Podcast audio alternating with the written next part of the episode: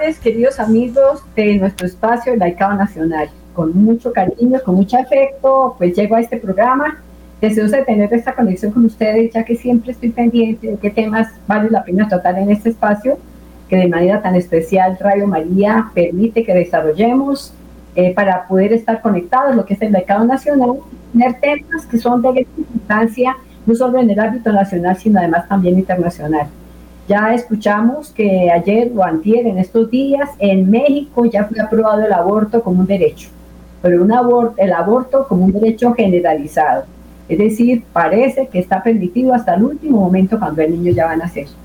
Esas son las situaciones que aterran y preocupan en estos países de tendencia izquierda porque eso es lo que se promueve a través de estos movimientos, de esto, que lo que ha sido llamado es el, socialismo siglo XXI, y que muchos denominan como progresismo. Cuando ustedes oigan hablar de progresismo, ya, viene, ya deben saber qué viene detrás. De ahí la importancia de que en las próximas elecciones nosotros como laicos católicos debemos tener claridad cuáles son los candidatos que defienden la vida, que defienden la familia, que defienden los valores, que no están promoviendo la droga, eh, que se libere el uso de, de, las drogas, que la gente pueda consumir libremente, eso es una cosa bastante complicada. Pero bueno, hoy les he invitado a una diputada eh, de verdad española, una mujer, Lourdes Méndez, una mujer muy curiosa, es abogada, además también es eh, graduada en, en, política internacional y es diputada de Vox. Ustedes muy bien saben que el partido Vox en España haya desde ultra derecha y que son radicales porque defienden los valores que como católicos les corresponde hacer. Bueno, ella está hablando sobre la importancia de que no se apruebe la eutanasia. Esto fue un video, este video que les voy a mostrar se hizo hace algunos años, unos dos o tres años, pero ella sigue en su batalla de defender el derecho a la vida. Y ahora la crisis más grande, que los líderes del poder económico mundial que controlan la población, están haciendo todo lo posible porque además de que no están haciendo niños, bien se apruebe la eutanasia. Que la eutanasia se imponga, eso es un deseo que ellos tienen para poder controlar la población. Y ahora que hay tan pocos nacimientos, pues lo están promoviendo. Una cosa clarísima, porque si no nacen niños, ¿quiénes van a sostener a los adultos mayores? ¿Quiénes van a pagar las pensiones? ¿Quién va a hacer posible que las personas que han cumplido una etapa de trabajo y tienen derecho ya a vivir tranquilamente lo vayan a poder hacer si ya no hay quien, no están haciendo niños y cada vez van a ser menores la cantidad de jóvenes que van a trabajar para hacer sus aportes. Bueno, esto es una preocupación muy grande, queridos amigos, pero bueno, escuchemos a nuestra diputada para que de verdad veamos qué importante que las mujeres tomemos un protagonismo, pero no de feminismo, sino mujeres y hombres. Esto es para todos, el compromiso es para todos. Escuchemos a nuestra invitada, invitada hoy en este programa. Muchas gracias, señora presidenta.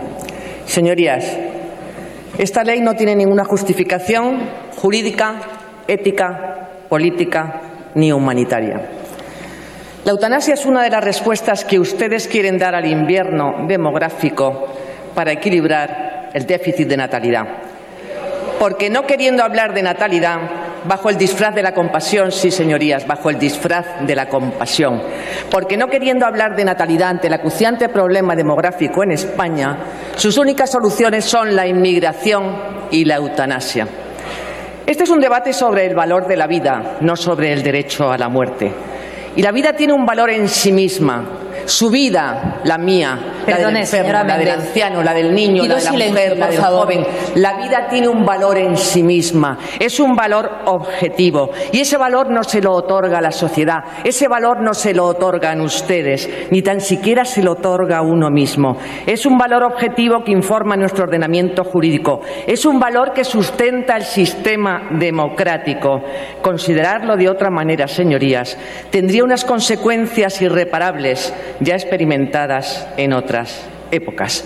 Porque esta ley lo que trata es de poner toda la maquinaria del Estado al servicio de la muerte. Ustedes se amparan para configurar el derecho a morir, en primer lugar, en razones de humanidad. Hemos oído cómo y de qué manera se alegaban esas razones de compasión, que por supuesto en algún momento coincidimos en ellas, pero las soluciones que ustedes dan no son las correctas. Porque si ustedes quieren paliar el dolor y, las razones de compasión las asumimos, y si ustedes apelan a los sufrimientos, si fueran razones de humanidad, hubieran traído a esta Cámara una ley de cuidados paliativos para que una persona pueda morir con todos los alivios médicos adecuados y los consuelos humanos posibles. Porque el 50% de los enfermos en España mueren con dolor por no tener acceso a los cuidados paliativos. Si se tomaran el esfuerzo de hablar con algún especialista de los cuidados paliativos, algún profesional, les dirá que cuando el enfermo se le alivia el dolor y se encuentra cuidado y acompañado y sobre todo no se considera una carga, ninguno quiere morir. Acabamos de escuchar una apología de la muerte, apelando a la compasión y a los sentimientos, eh, bueno, de una manera absolutamente vehemente. Eh, bien, pues esas mismas razones que el señor representante del Partido Socialista alegaba, esa falsa humanidad, causa vértigo descubrir que esas mismas razones de falsa humanidad a las que ustedes apelan son las mismas a las que se recurría para aprobar una de las primeras leyes de eutanasia en el Tercer Reich. Son las mismas razones.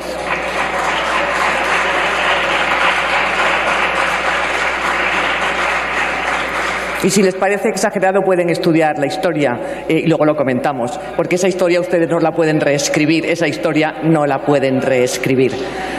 Bien.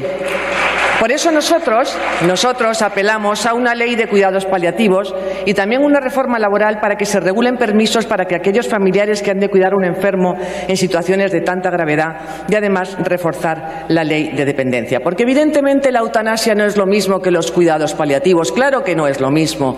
En uno de los casos se trata de aliviar el dolor y en otros casos, o de eliminar el dolor, mejor dicho, y en otro caso se trata de eliminar al enfermo. Claro que no es lo mismo. Es muy diferente. Bien, eh, ahora también apelan ustedes a la dignidad de las personas e introducen el peligroso concepto de contexto eutanásico para decidir qué vida es digna de ser vivida y cuál no lo es. Según ustedes, la dignidad humana es destruida por el sufrimiento, por la debilidad, por la dependencia, por la dependencia, perdón, o por la enfermedad terminal. Unen la dignidad a la calidad de vida y cuando ésta decae, la vida pierde su dignidad. ¿Ustedes creen que las personas con una determinada enfermedad son indignas? Eso es una verdadera monstruosidad. La brutal distinción entre los sujetos humanos dignos e indignos tuvo grandes consecuencias. Apelan también a la libertad y a la autonomía de la voluntad de una manera además bastante bien, bastante bien argumentada, pero es una falacia absoluta, porque es la conjunción perfecta, sacralizando el derecho a la autonomía de la voluntad, esa soberanía del yo de la que ustedes hablan, aprovechando el individualismo imperante implantarán el totalitarismo del Estado que decidirá quién tiene derecho a vivir y quién tiene derecho a morir. Sí, es la conjunción perfecta para, en nombre de la libertad, atentar contra esa misma libertad. ¿O es que acaso ustedes ignoran que no será la libertad la que se ejerza cuando esta maquinaria se ponga en marcha? La petición de eutanasia será la última decisión desesperada que tomará una persona enferma, no autónoma, que no tenga un médico que le alivie el dolor o que se sienta un estorbo o una carga. Pues bien, podemos estar de acuerdo también con algunos de los argumentos esgrimidos hoy por el PP, eh, realmente eh, bastante, mm, bastante bien, porque estamos de acuerdo en todos los cuidados paliativos que exponían. Aunque, bueno, parece un poco incoherente eh, que después, gobernando con mayoría absoluta, no se reviertan temas en los que tratan sobre también el derecho a la vida y contra nuestro sistema de valores. Pero bien, nuestro grupo sí que defiende sin fisuras la vida desde la concepción hasta la muerte natural. Votará en contra de esta ley, evidentemente, por las razones expuestas y también por las consecuencias que la experiencia internacional demuestra. Las consecuencias que tiene aplicar una ley como esta son, en primer lugar, se reduce la inversión en cuidados paliativos, como han denunciado los médicos en Canadá. En segundo lugar, se abrirá la puerta a todo tipo de eutanasia, con o sin consentimiento, cuando está, como está pasando en Holanda, 6.000 muertes al año.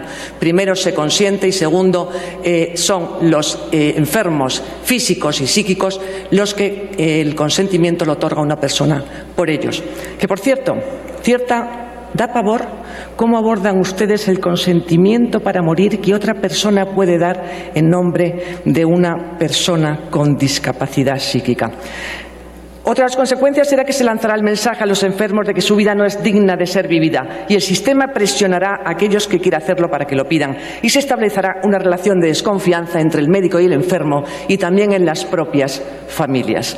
En conclusión, esta ley lo que persigue, al igual que la del derecho al aborto, es cambiar la mentalidad de la sociedad, es cambiar nuestra cultura de vida por una cultura de muerte. Es subvertir los valores en los cuales se sustenta nuestra Constitución.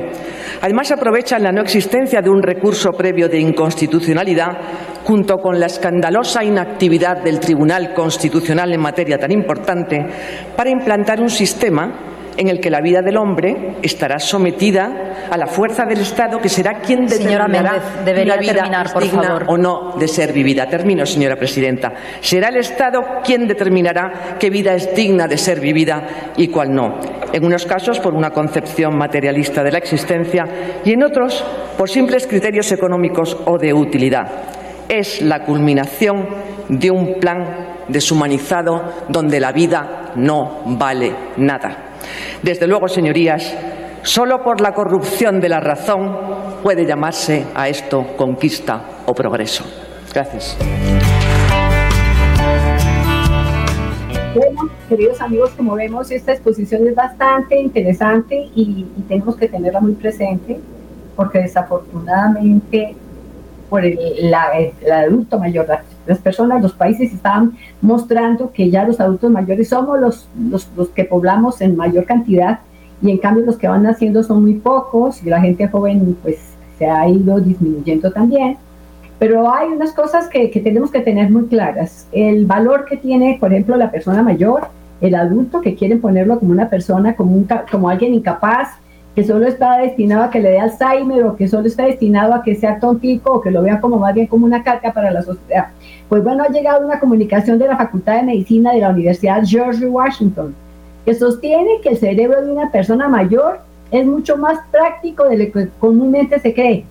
Y en esta edad la interacción de los hemisferios derecho e izquierdo del cerebro se vuelven armoniosas, lo que amplía realmente la posibilidad creativa, que es por eso que entre las personas mayores de 60 años se pueden encontrar muchas personalidades que acaban de iniciar sus actividades creativas. Yo por lo menos confieso que a pesar de los ataques que le hacen a Donald Trump, yo lo admiro porque este Donald Trump lo atacan porque él defendió la vida, porque hizo la marcha de la vida en, en- en San Francisco, anduvo con todas las organizaciones pro vida, es un hombre que defiende a Dios, que defiende principios. Entonces, él es mal, porque para las circunstancias que estamos viviendo, y prueba de ello es lo que se está dando en estas organizaciones, como, como lo estamos viendo con esta diputada de España. Y aquí, pues también tenemos que estar cuidadosos de los políticos que están promoviendo eutanasia, el aborto, el matrimonio gay, bueno, todo este tipo de cosas.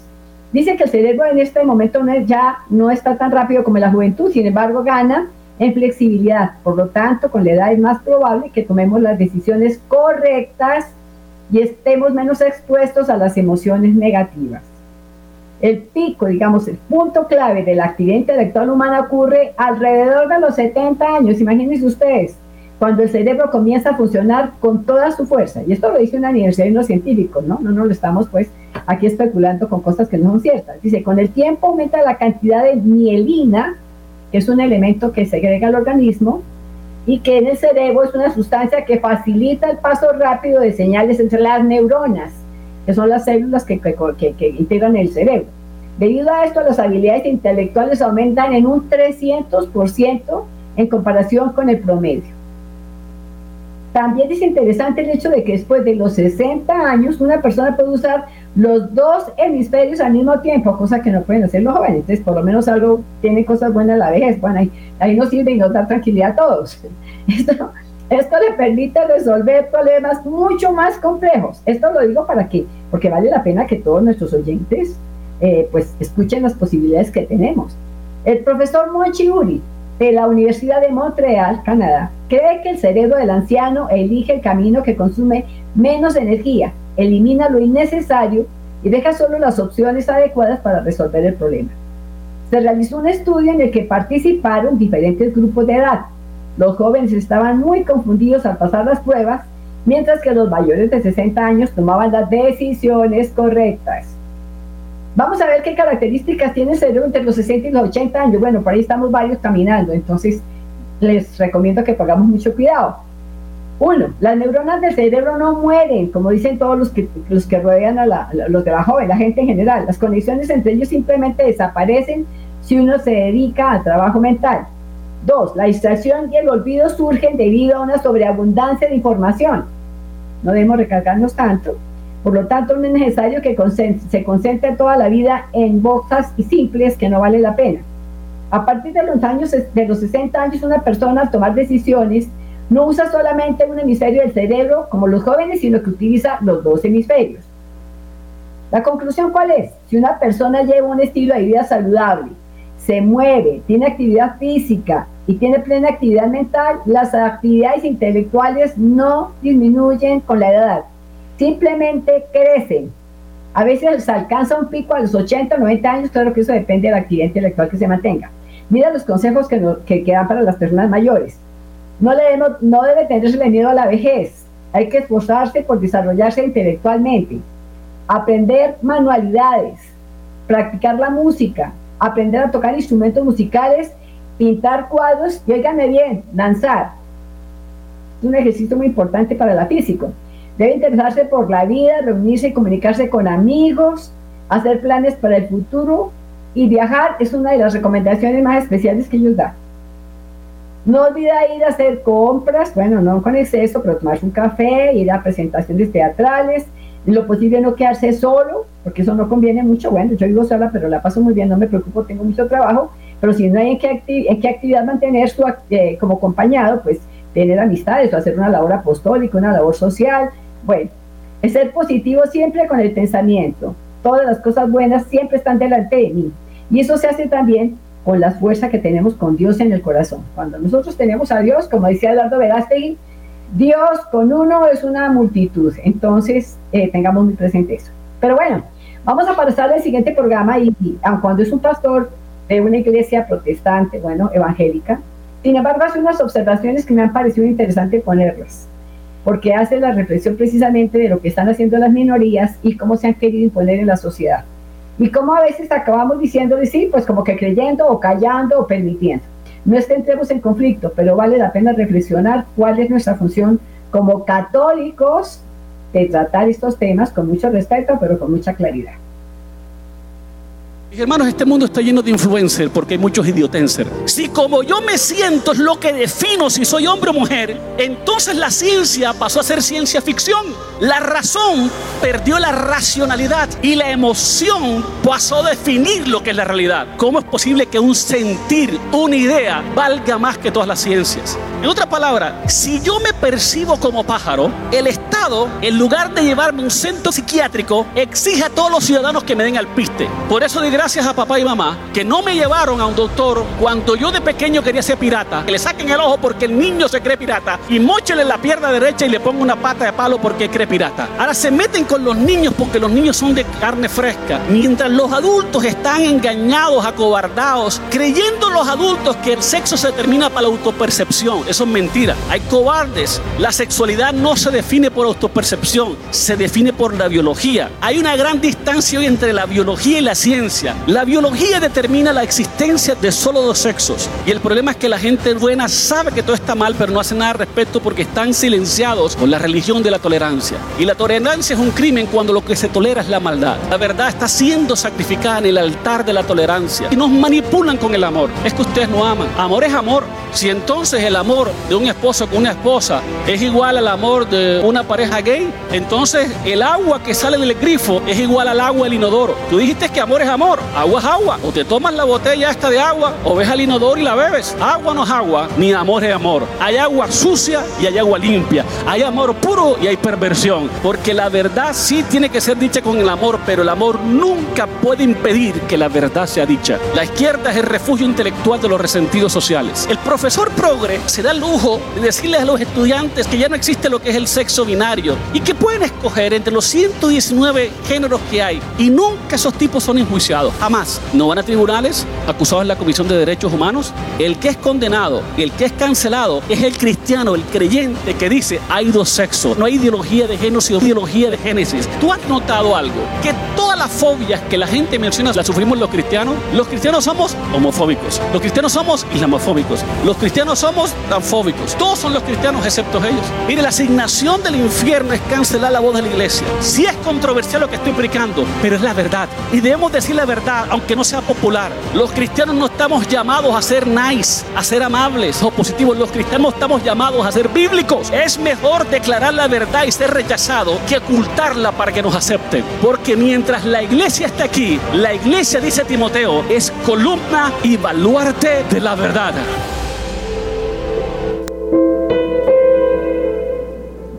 Perfecto, yo creo que realmente eh, es una presentación muy clara, fuerte, porque a veces pues tiene que decirse las cosas con todo el realismo y a veces cuando uno habla con franqueza le dicen que es que es una persona violenta, que es agresiva, que está buscando la discusión.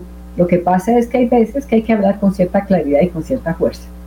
Bueno, pues yo también por todas estas cosas que se han visto y cuando ha sido muy bonito y muy lindo el encuentro de la JMJ que recientemente se hizo en Portugal, a mí me ha parecido también muy importante volver a actualizar el mensaje que hizo San Juan Pablo II en su encuentro con los jóvenes. En un mensaje que se hizo en video y que fue transmitido por todos los canales de, redes sociales en su momento. No estaban tan desarrollados ni teníamos tantísimos, pero se transmitió ese mensaje del Papa San Juan Pablo II, en donde le hace énfasis a los jóvenes que hay que vencer en la fuerza del mal eh, algunas personas me comentaban que les preocupaba un poco que a veces ahora pues los jóvenes y toda la gente pasa en montonera a comulgar y pocos se confiesan. Yo le doy gracias a Dios porque aquí en mi parroquia de Santa Beatriz eh, pues el sacerdote está confesando permanentemente y aparece y, aparece eh, está en el tiempo de la misa en la parte de atrás confesando mientras el padre hace la Eucaristía y luego pasan ya confesados a comulgar. Eso es lo que hay que hacer.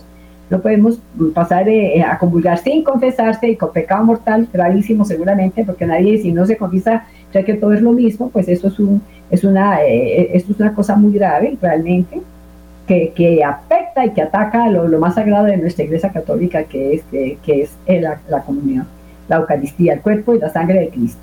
Pero bueno, entonces el Papa dice a los jóvenes que hay que buscar el perdón de Dios, que hay que estar pendientes del sentido de Dios, que no se puede vencer. Mientras no tengamos el sentido de Dios, no vamos a poder vencer el mal. Y estamos viendo una sociedad que a veces se está alejando mucho del sentimiento espiritual, religioso, bueno, de las normas eh, que, nuestra iglesia nos ha dejado. Entonces, escuchemos al Papa. Yo lo quería traer al Papa San Juan Pablo II porque además lo admiro, lo quiero y sé que ustedes también. Escuchémoslo y tratemos de que ese mensaje sea para los jóvenes. Oiga. He leído vuestras cartas, he escuchado con grande atención y conmoción vuestros testimonios en los que ponéis de manifiesto no solo las inquietudes, problemas y esperanzas de la juventud chilena, en las diversas regiones, ambientes y condiciones sociales. Habéis querido exponer lo que pensáis sobre nuestra sociedad, nuestro mundo, indicando los síntomas de debilidad, de enfermedad y hasta de muerte espiritual. Es cierto, nuestro mundo necesita una profunda mejoría, una honda resurrección espiritual. Deseo recordaros que Dios cuenta con los jóvenes. Dios cuenta con los jóvenes y las jóvenes de Chile para cambiar este mundo. El futuro de vuestra patria depende de vosotros. Vosotros mismos sois un futuro, el cual se configurará como presente según se configuran ahora vuestras vidas. En la carta que dirigía a los jóvenes y a las jóvenes de todo el mundo con ocasión del Año Internacional de la Juventud, os decía, de vosotros depende el futuro, de vosotros depende el final de este milenio y el comienzo del nuevo. No permanezcáis, pues, pasivos asumid vuestras responsabilidades en todos los campos abiertos a vosotros en, nuestro mundo.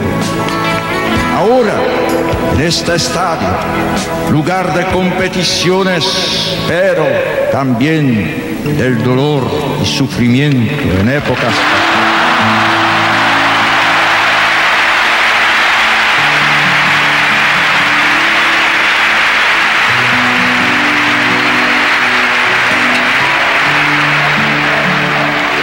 Quiero volver a repetir a los jóvenes chilenos, asumid vuestras responsabilidades. Está dispuestos, animados por la fe en el Señor, a dar razón de vuestra esperanza. Vuestra mirada atenta al mundo y a las realidades sociales, así como vuestro genuino sentido crítico que os ha de llevar a analizar y valorar juiciosamente las condiciones actuales de vuestro país, no pueden agotarse en la simple denuncia de los males existentes.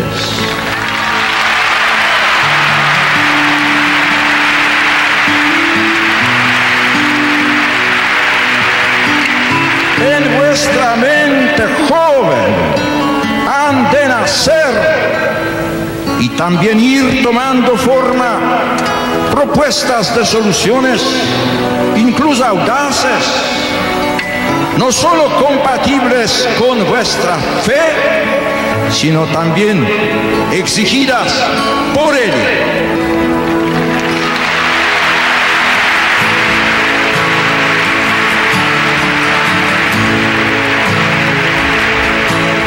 Un sano optimismo cristiano robará este modo el terreno al pesimismo estéril y os dará confianza en el Señor.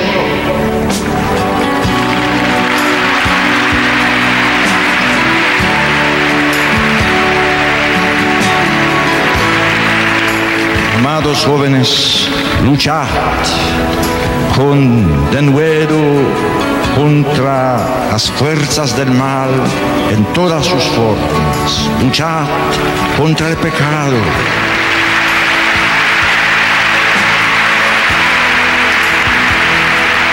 Combatid el buen combate de la fe por la dignidad del hombre, por la dignidad del amor, por una vida noble, de hijos de Dios, de hijos, de hijos de Dios.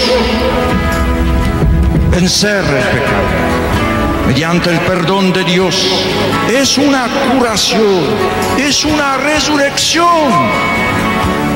Hacedlo con plena conciencia de vuestra responsabilidad y renunciar en el corazón de cada uno, de cada una ya esa enfermedad que a todos nos afecta, el pecado personal, que arraiga más y más en las conciencias, a medida que se pierde el sentido de Dios, a esta medida que se pierde el sentido de Dios.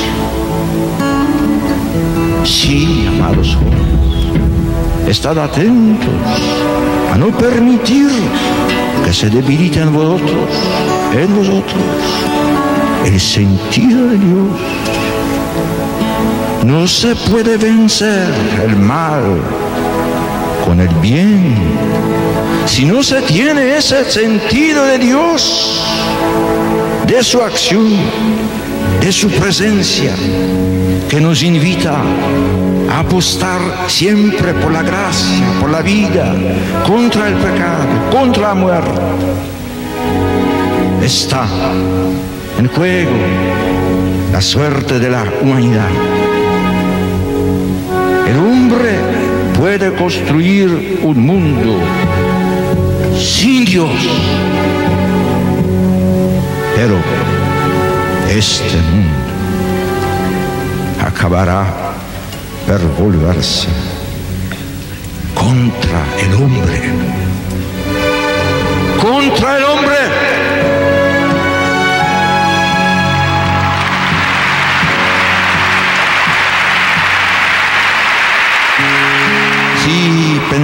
en vuestro interior, descubriréis sin duda defectos, anhelos de bien no satisfechos, pecados, pero igualmente veréis que duermen en vuestra intimidad fuerzas no actuadas, virtudes no suficientemente ejercitadas capacidades de reacción no agotadas.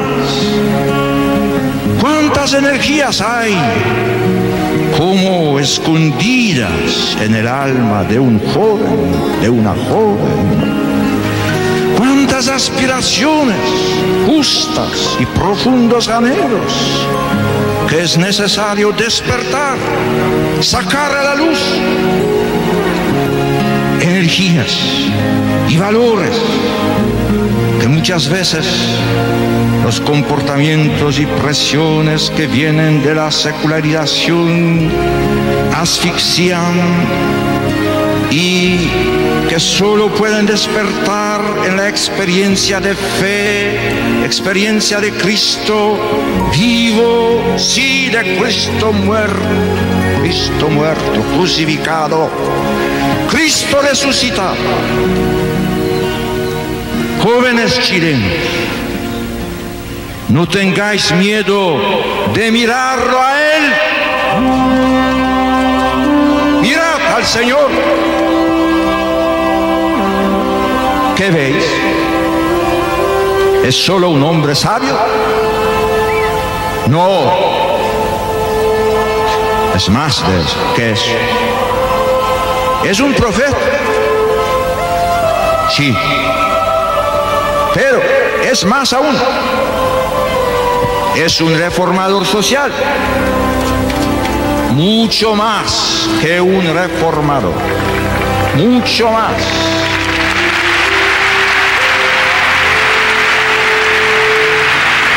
Mucho más. Mirad al Señor con ojos atentos y descubriréis en Él el rostro mismo de Dios. Jesús es la palabra que Dios tenía que decir al mundo. Es Dios mismo que ha venido a compartir nuestra existencia, cada una.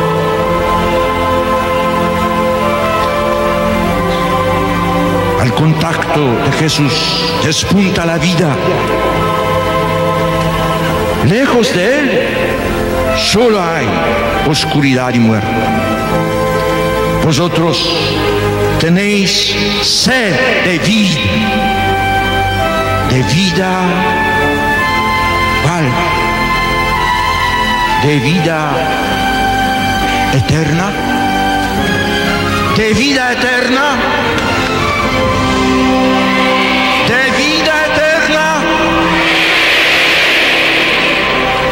Buscadla y aladla, aliadla, en quien no solo da la vida, sino en quien es la vida misma. Él.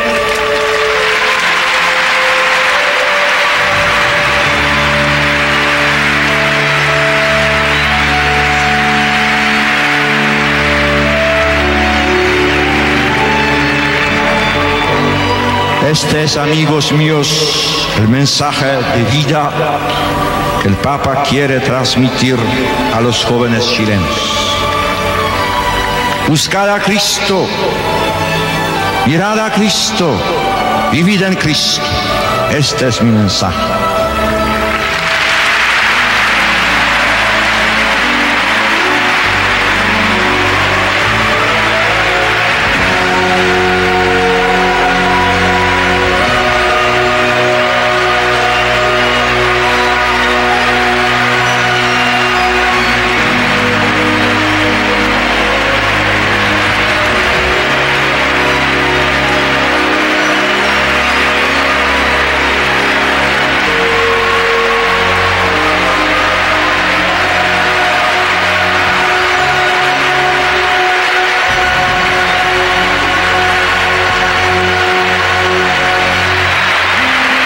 Este es mi mensaje. Que Jesús sea la piedra angular de vuestras vidas y de la nueva civilización que en solidaridad generosa y compartida tenéis que construir. No puede haber auténtico crecimiento humano en la paz, en la justicia, en la verdad, en la libertad, si Cristo no se hace presente con su fuerza salvadora.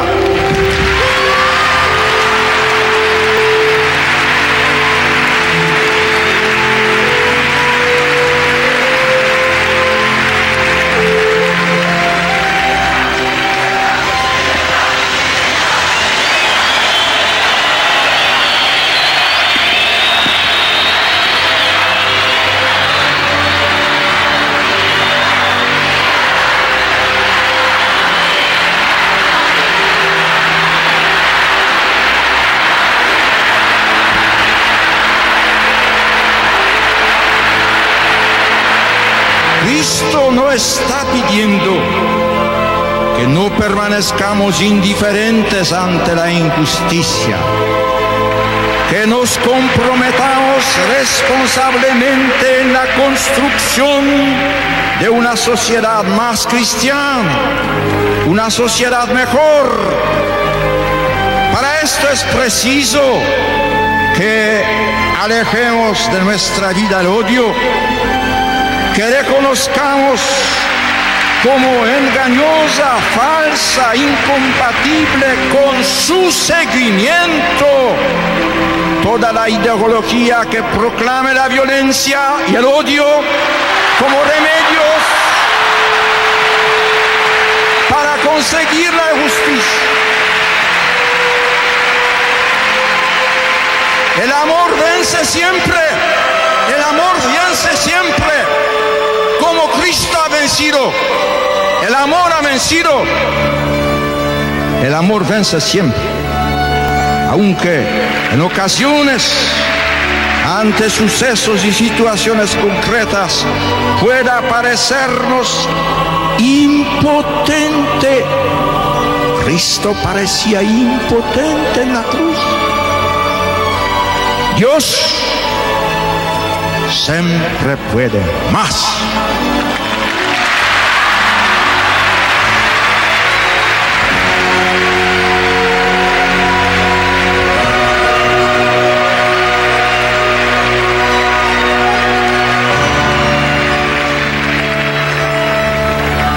en la experiencia de fe con el Señor. Descubrí el rostro de quien, por ser nuestro maestro, es el único que puede exigir totalmente, sin límites. Optad por Jesús y rechazad las idolatrías del mundo.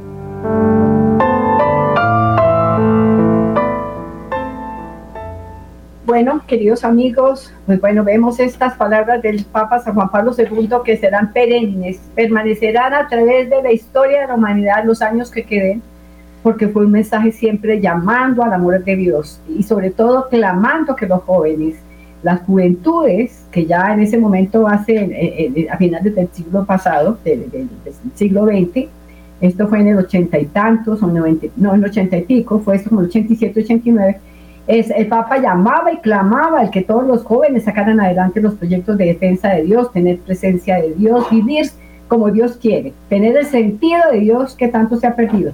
Bueno, pues yo creo que esto es revitalizar los mensajes del Papa San Juan Pablo II que caen muy bien tanto para los jóvenes, para los medianos, como para las personas de edad mayor, para todos. Así es que esta es mi invitación. Pero bueno, también he traído una cuestión, un tema que de pronto a ustedes les va a gustar. Vamos a plantearlo. Es una actitud sobre las ofensas y sobre los insultos. ¿Cómo debemos actuar cuando somos maltratados, cuando nos agreden de palabra? A ver, ¿qué, qué sucede y por qué nos agreden y cómo debemos actuar? Escuchémoslo brevemente, que es un, un mensaje corto. Insulto es como el alcohol solo funciona cuando lo tomas en serio, afirmaba el escritor de ciencia ficción estadounidense Robert Heinlein. Y para respaldar sus palabras te vamos a contar una antigua parábola sobre un hombre sabio que fue insultado por una persona en público en la plaza un día de mercado. Todo el mundo dice que eres un viejo sabio, gritó el ofensor, llamando la atención, pero todo lo que veo ante mí es un tonto e infeliz mendigo. No tienes nada, ni sabiduría, ni dinero. No eres más que un perro callejero, igual de harapiento y miserable. El hombre sabio no reaccionó ante estos insultos y siguió escribiendo algo en silencio sobre las teblites, anotando algunas fórmulas y pensamientos. El ofensor permaneció largo rato junto a él insultándole hasta con las palabrotas y, cuando se hartó, se marchó, dándose cuenta de que al viejo no le conmovían en absoluto sus palabras. Entonces otro hombre se acercó al sabio y le preguntó, ¿por qué no le respondiste nada? Si realmente eres tan sabio como todo el mundo dice, podrías haber encontrado algunas palabras fuertes y haberle insultado igualmente. Para que todos se rían de él y no de ti. El hombre sabio miró fijamente al señor bien vestido que tenía delante, se levantó y le invitó a seguirle. Lo llevó hasta un pozo de barro, lo recogió y se lo entregó a su nuevo conocido. Toma, ensucia tus ropas y tu rostro. El hombre retrocedió ante el sabio, no quiero. Llevo la ropa limpia y no quiero ensuciarme. Entonces deja que yo mismo te eche barro. Estás loco, viejo. ¿Por qué querría hacer eso? ¿Quieres que sea sucio? Ya ves. No quieres aceptar mi mugre para que no te manche. Y yo no acepté las palabras de ese hombre y tampoco se me pegaron. Resulta que depende de nosotros sentirnos limpios o no. Bueno, ya nos hemos resuelto eso. Si no te metes en un altercado verbal y no te tomas los insultos como algo personal, nadie puede degradarte. Pero, ¿por qué a veces la gente quiere insultarte? El filósofo alemán Friedrich Nietzsche conocía la respuesta al afirmar que los envidiosos suelen juzgar lo que no pueden hacer e insultan a aquellos a cuyo nivel nunca podrán llegar. ¿Ves qué sencillo es? ¿Y sabes lo que pensaba Dale Carnegie, autor de cursos de superación personal? En su libro Cómo dejar de preocuparse y empezar a vivir, escribió, la crítica injusta en muchos casos es un cumplido disfrazado. A menudo significa que estás despertando envidias y celos. Recuerda que nadie nunca le pega a un perro muerto. Y el filósofo griego Aristóteles, que vivió antes de nuestra era, ya en aquel entonces estaba firmemente convencido, solo hay una forma de evitar la crítica, no hacer nada, no decir nada y no ser nada. Pues bien, eso también tiene sentido para nosotros en el día de hoy. Si eres alguien en esta vida, no puedes evitar los chismes y los insultos. Nos queda por responder a una sencilla pregunta, ¿qué hacer al respecto? Otra parábola te dará la respuesta. Un joven se acercó a un anciano y le dijo que necesitaba mucho su ayuda. Sabes, soy una persona muy conocida en esta ciudad, hago mucho bien, aún así me insultan. La gente siempre está descontenta con todo. Ya veo, dijo el hombre sabio te ofenden las palabras injustas de la gente. Para superarlo, haz lo siguiente, en cuanto alguien te diga algo ofensivo, coge una piedra en la mano y llévala contigo. Un insulto pequeño es una piedra pequeña, uno grande es una piedra grande. El hombre se fue y no apareció por la casa del sabio durante un mes. Finalmente, llegó con una bolsa llena de pesadas piedras. Mira, estoy haciendo lo que dijiste. Pero ya no lo puedo soportar. Así que suelta la bolsa. Y te sentirás mejor. El hombre se rió, así que debo ignorar los insultos. Sí, o llevar el saco de insultos siempre conmigo. Y por último, una cita del actor de cine hongkonés y estadounidense Bruce Lee, si te critican, significa que estás haciendo lo correcto. Porque la gente ataca a cualquiera que es inteligente. Y es tan agradable sentirse inteligente, capaz y exitoso, ¿verdad?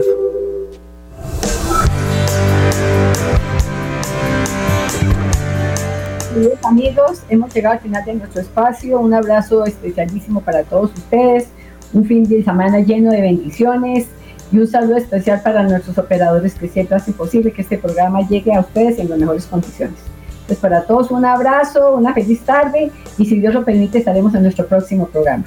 Hasta luego a todos.